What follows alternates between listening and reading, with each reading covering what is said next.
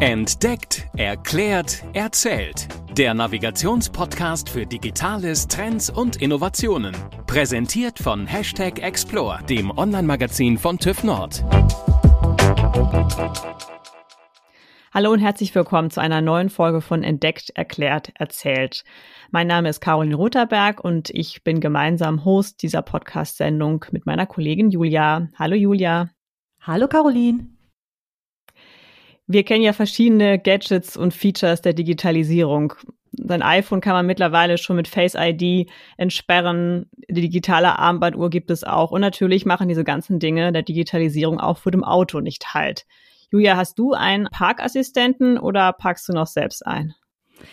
Ich habe keinen Parkassistenten mehr. Ich gehöre wahrscheinlich zu den wenigen Leuten, die mal irgendwann einen Downgrade gemacht haben beim Auto. Ich hatte früher einen Golf 7 mit allem möglichen Schnickschnack. Das war ein früheres Firmenauto, bevor ich bei TÜV Nord angefangen habe.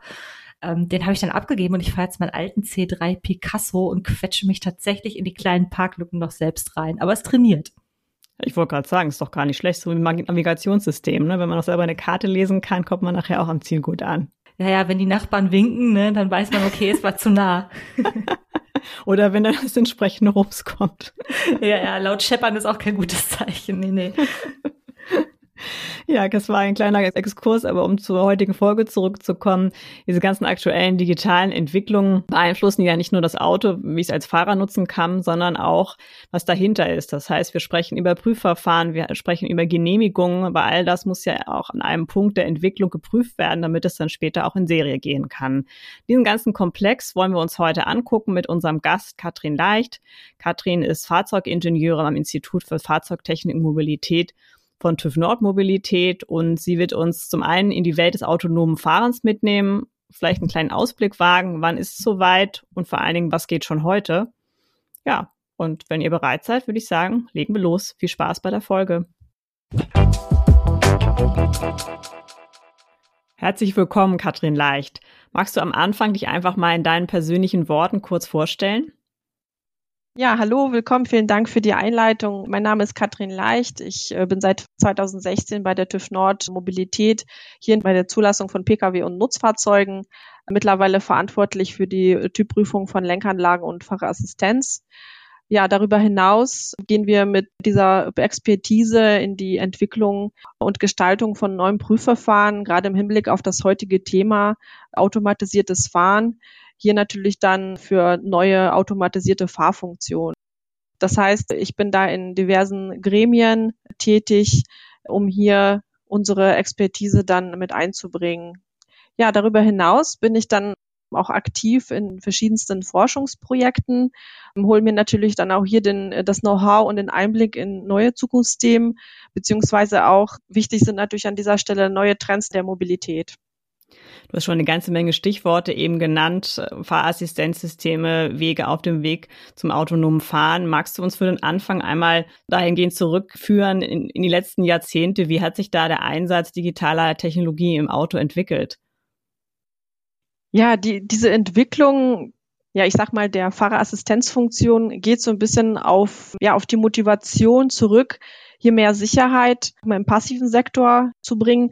Das heißt, man hat zunächst einmal versucht zu gucken, okay, wie können wir den, den Fahrer hier mit passiver Sicherheit mehr schützen und die Auswirkungen von schweren Unfallfolgen zu minimieren. Irgendwann war dieser Punkt natürlich auch an sein Ende gekommen. Das heißt, man hat dann das möglichst größte Potenzial ausgeschöpft.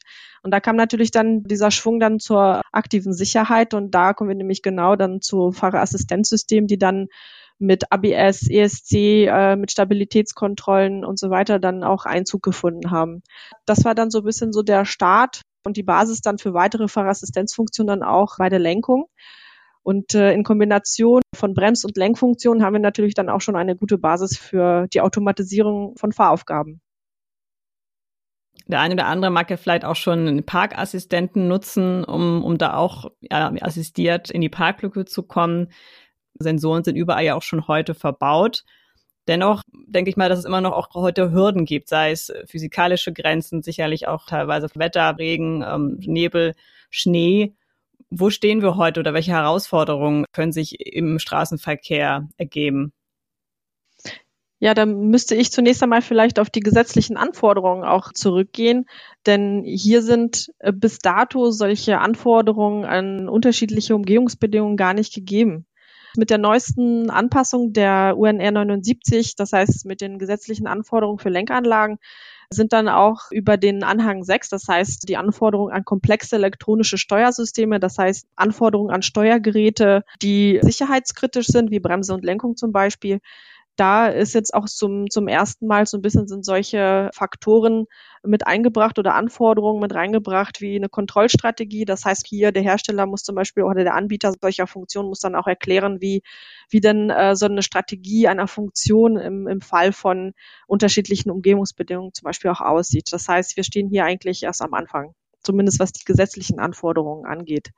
Meine Erfahrung zeigt aber, dass die Funktion, die wir bisher hatten, eigentlich auch relativ gut auf unterschiedliche Umgehungsbedingungen jetzt im Fall von Fahrerassistenz natürlich auch reagiert haben. Das heißt, äh, die praktischen Erfahrungen, die wir natürlich jetzt erst einmal aus der Typprüfung hier mitbringen, basieren auf Level 2 Funktionen. Du hast gerade Level 2 angesprochen. Es gibt ja verschiedene Stufen auf dem Weg zum automatisierten Fahren. Wenn wir nochmal da reingehen, wo stehen wir aktuell auf dem Weg zum digitalen und vernetzten Auto? Ja, aktuell sind wir jetzt beim Level 3 angekommen. Erst kürzlich ist da die ONR 157 für Automated Lane Keeping Systems in Kraft getreten. Das heißt, hier können wir jetzt Funktionen, die nämlich Level 3 fähig sind, bis 60 kmh zulassen. Das heißt konkret, welche sind das? Was ist jetzt möglich? Das sind Spurhaltesysteme, die speziell auf zum Beispiel in einer Umgebung wie eine Autobahn, das heißt zweispurig in eine Richtung mit einer baulichen Trennung, können dann bis 60 kmh automatisiert, ohne dass der Fahrer jetzt das Verkehrsgeschehen äh, beobachten muss, könnte man dann abnehmen. Und das heißt, in so einer Situation bin ich dann gar nicht mehr involviert oder was, was mache ich noch dabei, wenn das äh, Auto praktisch die Spur wechselt? Ich meine, beim Parkassistenten muss ich ja selber auch noch Gas und Bremse zumindest aktuell betreiben. Wie sähe das dann aus auf der Autobahn? Komplett alleine oder wo muss ich noch assistieren als Mensch? Assistieren nicht. Das ist tatsächlich eine Funktion, die dann auch autark für sich arbeitet, aber wie gesagt auch nur in diesen innerhalb dieser Systemgrenzen. Das heißt, sobald die Funktion feststellt, dass sie sich dann äh, den Systemgrenzen nähert oder außerhalb dieser sich dann befindet, muss der Fahrer in der Lage sein, auch wirklich schnell zu reagieren. Und da sollte ich schon bereit sein, natürlich dann auch das Steuer zu übernehmen und mich relativ schnell auch in die neue, äh, ich sag mal, Verkehrssituation einzufinden. Also nebenbei E-Mails checken ist da nicht so angesagt. Ja, man muss schon gucken, man ist ja auch als Fahrer auch verpflichtet, dann ne, auch das Steuer zu übernehmen. Also man muss schon gucken, es gibt da auch Untersuchungen beziehungsweise auch Ideen, welche Aufgaben denn tatsächlich da durchführbar sind, nach denen man dann auch tatsächlich schneller so ein bisschen hier ins Fahrgeschehen einfindet. Aber ich denke, in Zukunft wird es darauf hinauslaufen, dass man sich wahrscheinlich diversen Trainings auch unterziehen muss. Also sprich, wenn ja in die Zukunft betrachtet, man immer weniger Praxiserfahrung irgendwo auch mitbringt, weil wenn jetzt äh, ich diese Funktionen immer öfter in immer mehr Situationen einschalten kann, dann sinkt ja im Endeffekt meine Fahrerfahrung.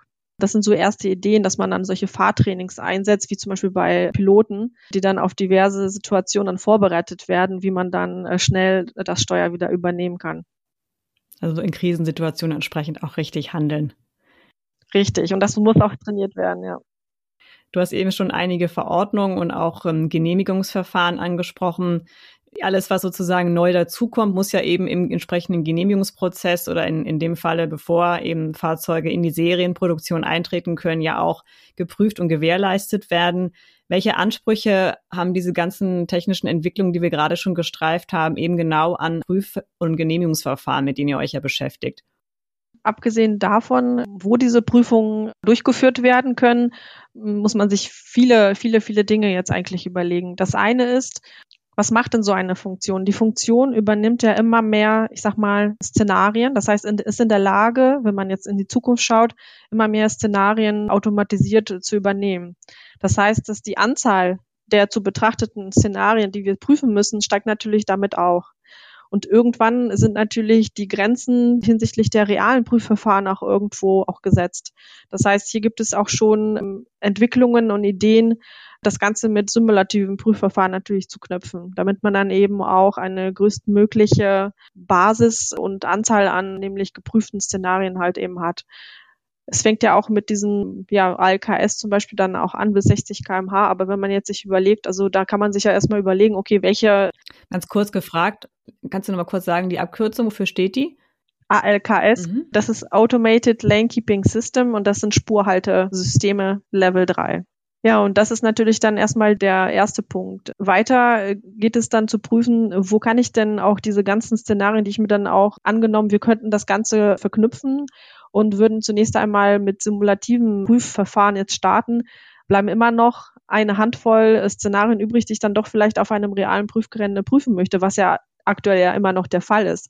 Dieses Prüfgelände muss natürlich auch sämtlichen Anforderungen dann auch entsprechen und das ist aktuell auch noch so ein Problem und hier sind wir auch gerade in diversen auch Standardisierungsgremien zu gucken, welche ähm, Prüfgelände stehen uns überhaupt zur Verfügung, welchen Anforderungen genügen die. Das läuft jetzt alles parallel zur Entwicklung von solchen Prüfanforderungen. Der nächste Punkt ist der Faktor Mensch. Hier ist aufgefallen, dass mit der Zeit haben sich zwar die gesetzlichen Anforderungen weiterentwickelt und haben viele Aspekte neuer Funktionen in die Prüfanforderungen aufgenommen.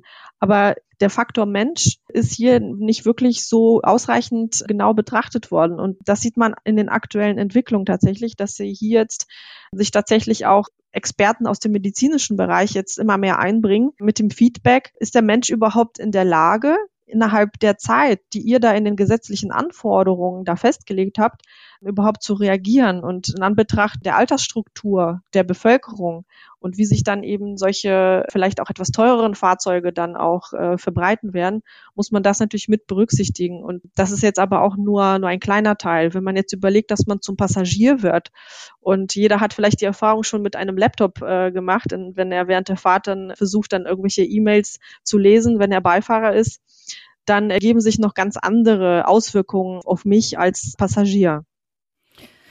Ja, du hattest es ja auch jetzt gerade schon angesprochen. Ein wirklich prominentes Thema in Bezug auf die Mobilität der Zukunft ist ja eben genau dieses autonome Fahren. Eben das, grob gesagt, eine künstliche Intelligenz oder eine Maschine für dich im Grunde genommen das Steuer übernimmt und auch in gewisser Art und Weise eben Verantwortung übernimmt. Ähm, da steckt ja extrem viel Dynamik drin. Du hast jetzt auch gerade schon die ganz vielen verschiedenen Komponenten genannt. Was machst du denn genau mit deiner Arbeit, damit du mit diesen ganzen Regularien und diesen ganzen neuen Entwicklungen auch wirklich Schritt halten kannst?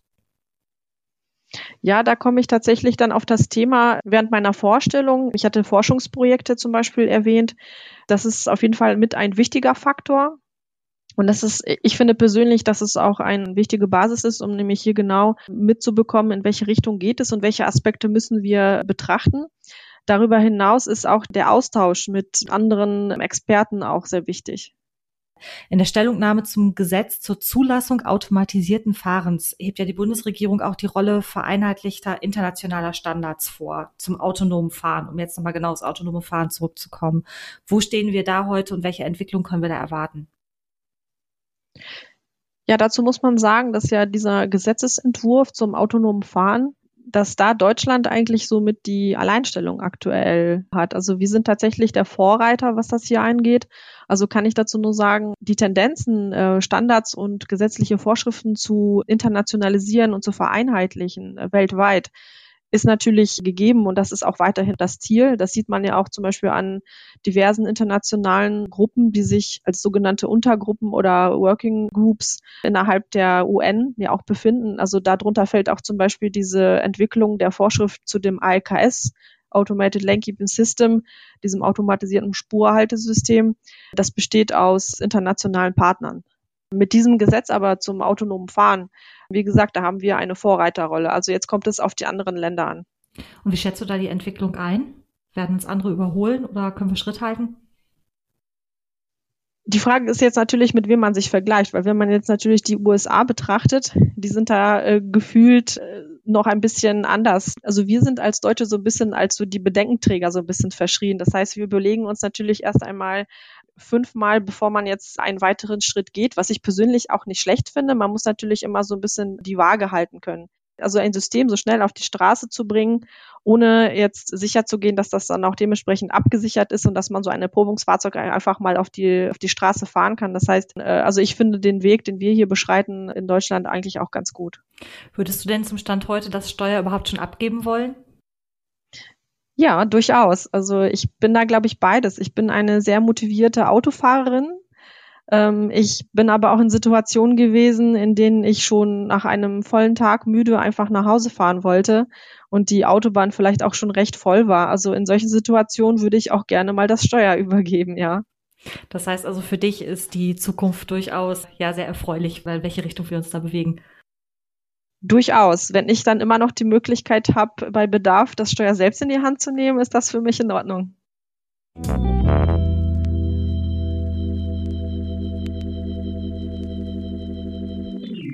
Ja, super. Danke, Katrin. Ganz herzlichen Dank für das Interview. Wir sind auch schon am Ende angekommen. Unsere eifrigen Podcast-Hörer wissen, dass wir jedem Gast zum Ende noch mal zwei Fragen stellen. Die wollen wir dir natürlich auch nicht vorenthalten. ähm, unsere Lieblingsfrage an alle ist, wann warst du das letzte Mal 24 Stunden offline? Das ist schon so lange her, dass ich tatsächlich länger überlegen müsste. Offline bedeutet aber auch für mich, wenn ich zum Beispiel nur im Lesemodus bin. Das heißt, ich würde mal tatsächlich sogar behaupten, dass es nach der Geburt meines Sohnes war aber da war ich immer noch im Lesemodus, weil ich dann natürlich die ganzen Glückwünsche mitbekommen wollte. Aber antworten konnte ich dann natürlich nicht. Also ja, zwei Jahre her ist das vielleicht. Ja, aber immerhin, du kannst dich zumindest noch so ungefähr dran erinnern, wann es gewesen ist. Das ist schon viel mehr, als wir von vielen anderen hören. Also du selber arbeitest zwar auch viel an digitalen Innovationen, aber welche müsste denn für dich persönlich erfunden werden, um dir dein Leben so richtig zu erleichtern?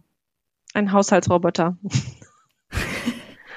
Ich glaube, die Antwort hatten wir auch schon mal. ich warte darauf wirklich sehr dringend. Und zwar einer, der wirklich mal alles Und kann. Was, was müsste da alles können? Alles. alles.